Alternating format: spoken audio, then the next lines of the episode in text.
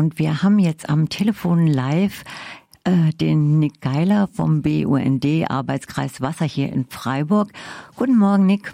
Ja, guten Morgen. Ja, schön, dass du das Interview mit uns machst jetzt heute so spontan. Und ich wollte dich gerne fragen, wie das eigentlich im Moment ist nach diesem regenreichen Winter mit der Situation von Grundwasser oder auch Trinkwasser hier in der Region weil ich nämlich die Tage am Flügginger See war, einer meiner Lieblingsbadeseen, und habe gesehen, da war letztes Jahr im Sommer war äh, waren die Steine alle draußen, der Wasserstand war total zurückgegangen und jetzt alle Steine wieder unter Wasser, mindestens 50 Zentimeter mehr Wasserspiegel und auch höher als um die gleiche Jahreszeit im letzten Jahr.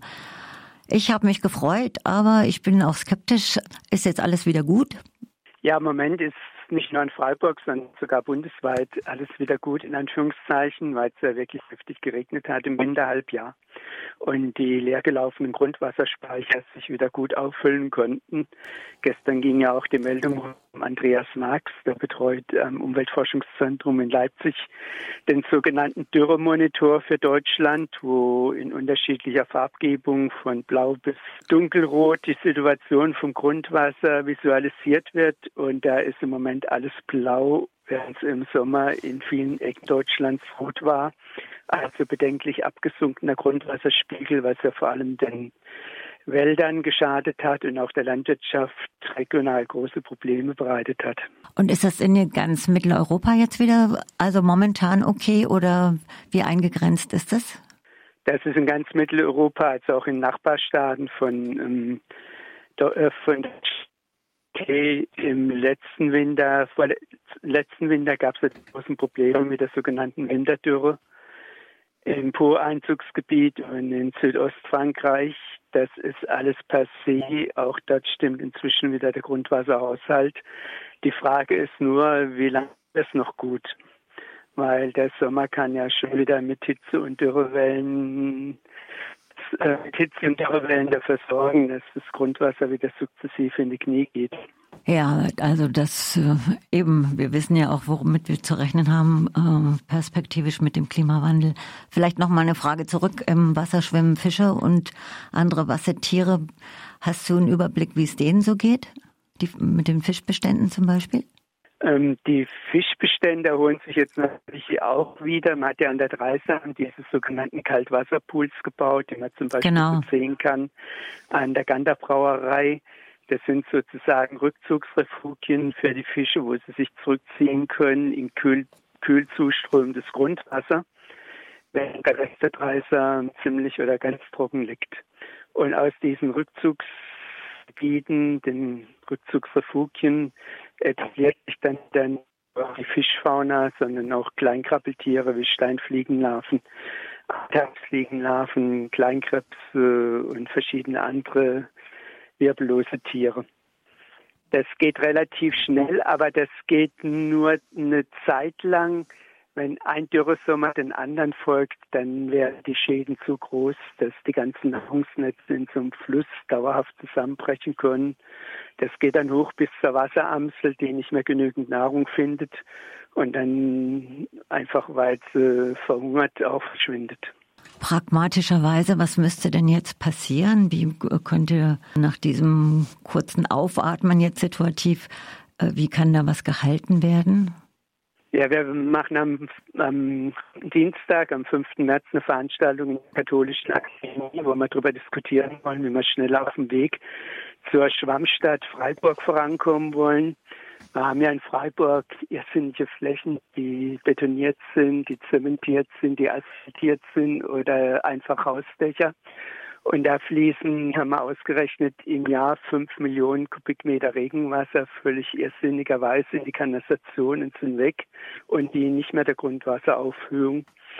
Und wir schlagen den, die 0,5 Prozent Initiative vor. Das ist ein Modell, was in der Schweiz entwickelt worden ist, dass die Kommunen jährlich 0,5 Prozent vom Straßen- und Parkplatzraum entsiegeln und mit Bäumen sodass wieder mehr Versickerung vorangehen kann, dass das Stadtklima besser wird, dass es mehr Stadtgrün gibt und damit auch mehr Abschattung und Kühlung. Das nennt man ja alles oder fast unter dem Begriff Schwammstadt zusammen, dass die Stadt bei viel Niederschlag Wasser aufnehmen kann und in Trockenheit wieder langsam abgibt. Das ist, was man in der Stadt machen kann. Und weitergehend spricht man auch von Schwammlandschaften, dass der Grundwasserhaushalt oder die Fähigkeit zur Grundwasserneubildung auch in der Forstwirtschaft und in der Landwirtschaft wieder verbessert wird. Und wie kann man diese Projekte unterstützen? Ja, zum Beispiel einfach um 19 Uhr am kommenden Dienstag in die Katholische Akademie kommen. okay. Oder äh, bei sich bei UND und anderen Umweltorganisationen engagieren. Beim Reto Wasser arbeiten wir auch gerade im Moment daran, einer Stellungnahme zum größten Regnungsverband Baden-Württembergs, der im südlichen Preis aus der Taufe gehoben werden soll, wo man auch versucht, dass da auch ökologische und soziale Leitplanken für diesen Prägungsverband reingehauen werden. Sag mal eine ganz andere Frage noch, was äh, auch ja seit Jahrzehnten schon beschäftigt. Es gibt, geht ja immer noch so viel Trinkwasser in die Klospülungen und das ist unglaublich viel Wasser, was da jeden Tag äh, verpulvert wird. Gibt es da irgendwelche Pläne und Ansätze, das zu verändern? Ja, da war in der deutschen Wasserwirtschaft bis vor wenigen Jahren die Prämisse, wir sind hier doch nicht in der Sahelzone. Das ist kategorisch abgelehnt worden. Inzwischen ist man so weit, dass man sagt, in Neubaugebieten, dass man da das durchaus überlegen kann, dass über Regenwasserzisternen dann das Regenwasser für die Toilettenspülung oder teilweise auch für die Waschmaschine genutzt werden kann.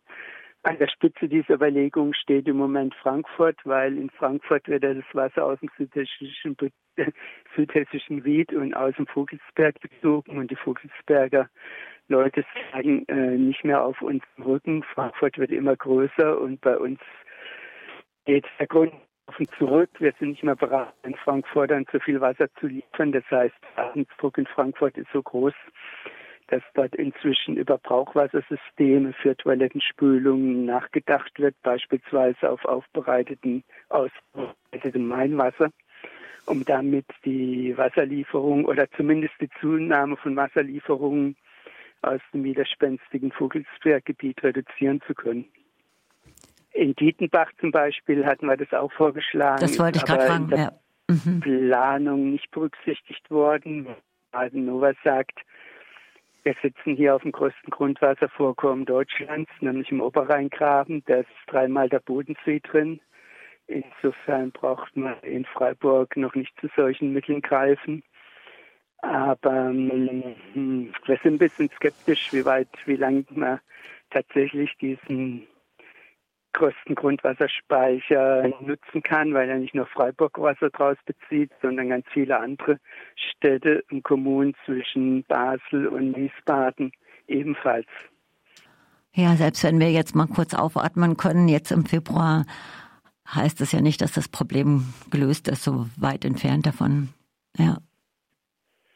Ja, der Februar ist ja jetzt schon viel zu warm und ich befürchte, Sommer kommt noch die eine oder andere Hitzewelle mit vielleicht einer länger anhaltenden Dürre. Und dann stehen wir wieder vor einem Problem, die wir 2003 und 2018, 19, 20, 22 gehabt haben. Das finde ich ist ein passendes Schlusswort. Und ähm, möchtest du noch irgendwas sagen, was dir am Herzen liegt? Ja einfach ein bisschen mehr Augenmerk aufs Wasser richten, weil Wasser ist die elementare Ressource und die kommt im öffentlichen Bewusstsein immer noch zu kurz, weil man denkt erst über das Wasser nach, wenn man keins mehr hat. Und auch noch ein bisschen drüber nachdenken, dass wir hier immer noch im Auge des Organs leben, während in anderen Ländern die Wasserkrise ungleich noch viel schärfer ist als bei uns eine Milliarde Menschen haben keine vernünftige Trinkwasserversorgung und auch keine ausreichende Sanitärversorgung.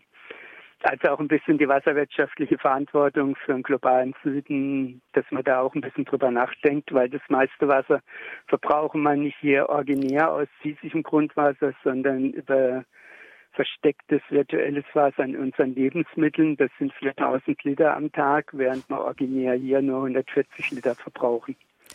Der Wasserfußabdruck meinst du auch, oder? Hier, den wir genau. hier haben. Ja. Ja. Mhm. ja. Der ist gigantisch. Ja. Nick, vielen herzlichen Dank.